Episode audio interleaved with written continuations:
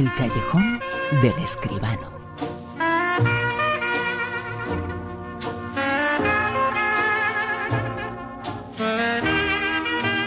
Y hablamos de lo más grande del cine, del espectáculo con más eh, grande, con José Manuel Escribano. José Manuel, muy buenas.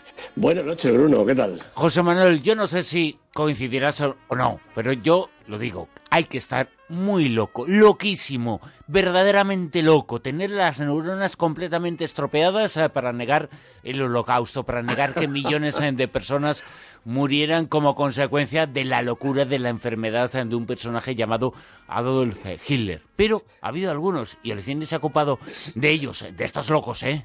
Sí, sí, sí, verdaderamente es un hecho histórico, lamentable, pero sobre todo real, histórico. Eh, es verdaderamente increíble, ¿no? Como eh, personas, entidades, eh, en los hechos que relata la película de los que ahora hablaremos, incluso ahora mismo todavía sigue habiendo pues eso, opiniones en contra de esos sucesos terribles que conocemos como el holocausto y que supusieron la muerte, la eliminación de millones de personas. ¿Se puede negar la realidad? ¿Se puede negar la historia? Pues parece ser que sí, pero como tú dices, hay que estar bastante loco.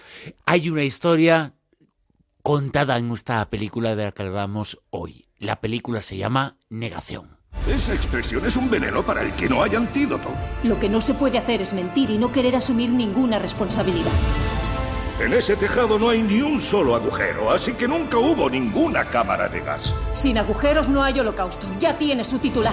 ¿Dónde están las evidencias? ¿Dónde están las pruebas? No todas las opiniones son iguales. Yo no soy racista. La Tierra es redonda, los casquetes polares se derriten y Elvis no está vivo. No estoy atacando la libertad de expresión. He estado defendiendo mi derecho a plantarle cara a alguien que quiere tergiversar la verdad.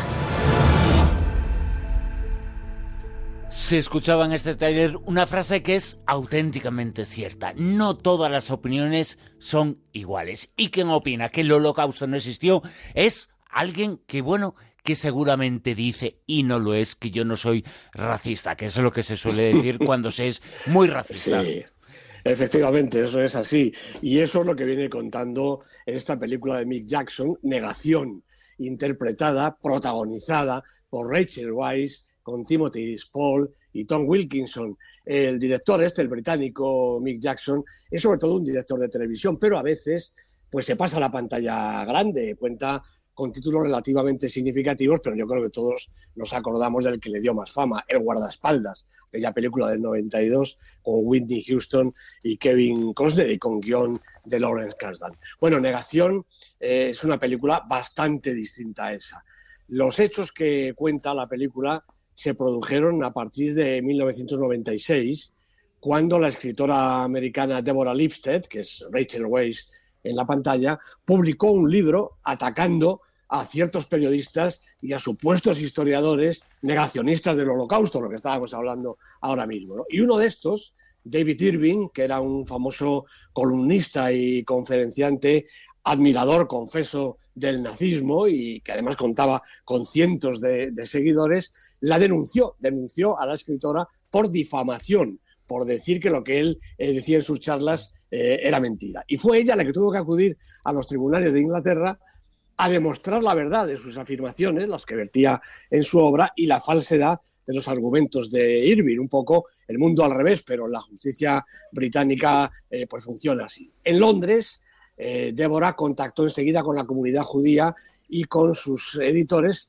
que pusieron en marcha la estrategia judicial contratando al genial Richard Rampton, un letrado al borde de la jubilación, pero lleno de coraje, de sabiduría y de capacidad para el combate cuerpo a cuerpo, porque en efecto Rampton se niega a que ella declare y a utilizar tampoco ningún testimonio de los supervivientes y testigos del genocidio, para disgusto, desde luego, de la propia Débora y también de los eh, colectivos eh, judíos, y fue Rampton el que asumió todo el peso del debate, rebatiendo paso a paso, mm, verdad a verdad, las afirmaciones de, este hombre. Bueno, aunque Negación, la película relata unos sucesos reales, tampoco son tan conocidos, el caso en concreto, como para que no haya suspense y tensión en lo que es sobre todo un intenso thriller judicial realizado por el director, por Mick Jackson, con el necesario oficio para permitir que la historia se desarrolle con interés y sobre todo que luzca el trabajo de los protagonistas. Perfecta Rachel Weisz, absolutamente documentada, porque estuvo trabajando incluso con la auténtica autora, y magníficos en el estrado del juicio, Tom Wilkinson como el hábil abogado Rampton y un fascinante Timothy Spall, al que hemos visto en tantas películas, eh, en papeles más agradecidos, hacer aquí el papel del insolente e iluminado extremista David Irving. Esta película, además de hablar de la historia y de los que quieren destruir eh, la historia, también nos presenta a una actriz eh, que demuestra una vez más que es extraordinaria y demuestra que la belleza no tiene por qué ser explosiva. Rachel Weisz es bella aunque no se la mire. ¿eh? Efectivamente, es una mujer bellísima, con una belleza serena, aunque en la película se enfada en muchos momentos, como acabamos de oír, porque ella y su personaje, los dos, pues entienden la sin razón de lo que está pasando. Rachel Weisz es de, de, origen judío también y, por supuesto, se implicó en la película en cuerpo y alma. Pero bueno, no hacía falta, su interpretación es sensacional y los hechos que cuenta verdaderamente llaman la atención, cómo este hombre, cómo estas entidades pueden sostener esas barbaridades. Bueno, hasta tal punto que el, juez en la, película en algún momento está tentado de creer en la buena fe, porque es tanta la vehemencia y, la, emoción que ponen los disparates que, sostiene que casi casi parece que es que se los cree de verdad.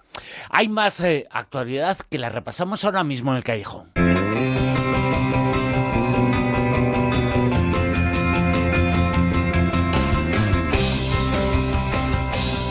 Una parte de esa actualidad está aquí en Madrid eh, porque nuevamente los eh, documentales en Madrid van a ser protagonistas.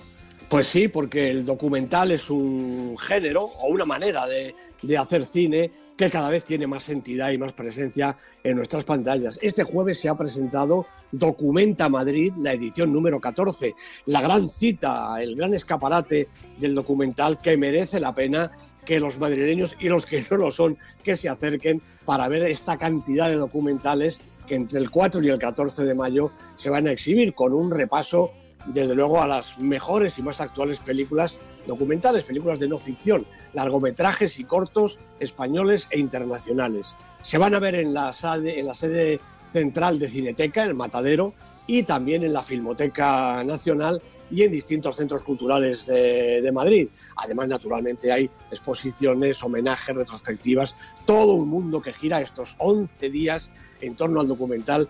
Sinceramente, la cita imprescindible del documental en España, no solo en Madrid. Y no nos tenemos que olvidar, nos lo vas a contar, que el cine también se puede leer, ¿no?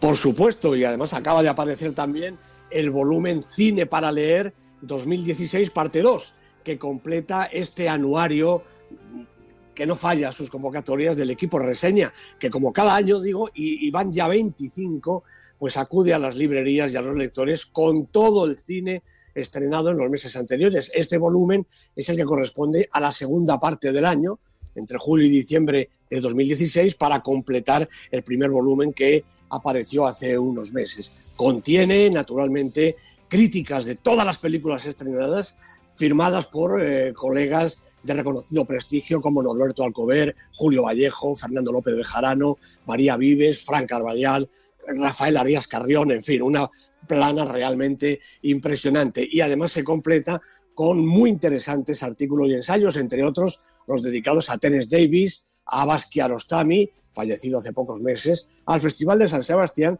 y un ensayo muy curioso que trata de Donald Trump y el cine alrededor de la Casa Blanca, todas esas películas que se han hecho acerca de los presidentes americanos. También tiene un repaso de las fechas más significadas de cada mes, prácticamente día por día. Y, sinceramente, Bruno, en la era de Internet, donde parece que en la red está toda la información, verdaderamente está, pero la reflexión y el análisis necesitan también de documentos como este, un libro, algo para tener en las manos, para consultar durante toda la vida, un libro de cine de cinco estrellas. Un libro que se titula Cine para leer. Y muy importante esto que no se comentas en Internet. Hay muchas cosas.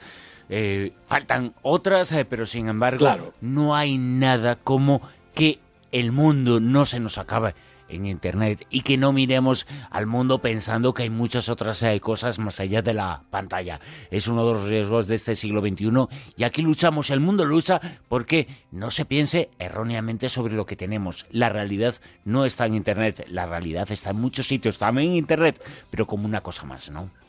Efectivamente, así es. Y bueno, pues tener, eh, como digo, crítica escrita para, para consultarla siempre que se quiera de todas las películas del año, eso es francamente imprescindible. Y eso está aquí, en un librito que tenemos en nuestra librería, encima de la mesita. En fin, una cita importantísima. E importantísima es la cita que tenemos eh, todas las semanas con la lista más esperada, con el Super 10. Las películas eh, más importantes que esta semana no se tuvo en el puesto número 10. ¿ah? Pues a una estupenda película francesa, El hijo de Jean, de Philippe Lioret, primera semana en la lista, protagonistas Pierre de las Longchamp y Gabriel Arcán. ¿El 9? Pues bajando ya un poquito en su octava semana, La vida de Calabacín, fantástica película de animación, también francesa, es de Claude Barras, ocho semanas en la lista. ¿En el 8? La Bella y la Bestia también ha bajado un puesto en su quinta semana. Importa poco porque ya ha rebasado, Bruno, los 20 millones de euros de recaudación esta película de Bill Condon con Emma Watson y Dan Stevens. ¿En el 7? El viajante sube todavía un poquito en su cuarta semana la película de Asghar Farhadi, recordemos Oscar de Hollywood, una película iraní impresionante. ¿En el 6? Pues Moonlight, otro Oscar. Este es el, el Oscar de todos los Oscars. Barry Jenkins es el director, Aston Sanders, Marsala Ali, los protagonistas. Siete semanas en la lista, repite la posición. Cinco. Bueno, una divertidísima película de animación, El bebé jefazo, eso que pasa cuando una familia recibe a un bebé. Es el jefazo, indiscutiblemente. Tom McGrath es el director, la película de animación estupenda y muy divertida. Cuatro. Bueno, a mí no me ha divertido tanto, pero es que es el récord mundial de recaudación en toda la historia del cine en su primer fin de semana. Fast and Furious 8 no es muy distinta de las siete anteriores. Esta la ha hecho F. Gary Gray, está Vin Diesel, está, esto es novedad, Charlize Theron, 4 millones de euros en su primer fin de semana en España, un auténtico bombazo. Cuando decimos que el hombre y el mono, bueno, que, que, el hombre tropieza dos veces en la misma piedra, no, aquí se ha tropezado ocho y seguimos insistiendo y luego encima se va a ver. Sí, sí, además ya, ya, te digo, tiene ahora mismo el récord eh, mundial de recaudación en su primer fin de semana. Ni Avatar, ni Disney, ni historias. Este Fast and Furious que lleva ocho ediciones y que seguirá. En el 3... Pues una película sensacional. El otro lado de la esperanza, la película de Aki Kaurismaki, estaba en el número 2, subió hasta el 2 directo la semana pasada, ha bajado un puestecito, pero no importa nada porque la película es sensacional. Dos. Manchester frente al mar, otra película estupenda. Esta es de Kenneth Lonergan. Casey Affleck, también ganador del Oscar. Michelle Williams, ocho semanas en la lista. ¿Y en lo más alto, puesto número uno? Bueno, pues es que no se cansan de bailar y de cantar. La ciudad de las estrellas, Emma Stone, Ryan Gosling, Damien Chazelle es el director, 14 semanas en la lista, 14 semanas líder del Super 10. Y esta lista está, entre otras muchas cosas, con todas las explicaciones, con todas eh, las novedades en la página en internet en elsuper10.com. José Manuel Esquivano, muchas gracias. Gracias a ti, Bruno. Un abrazo muy fuerte.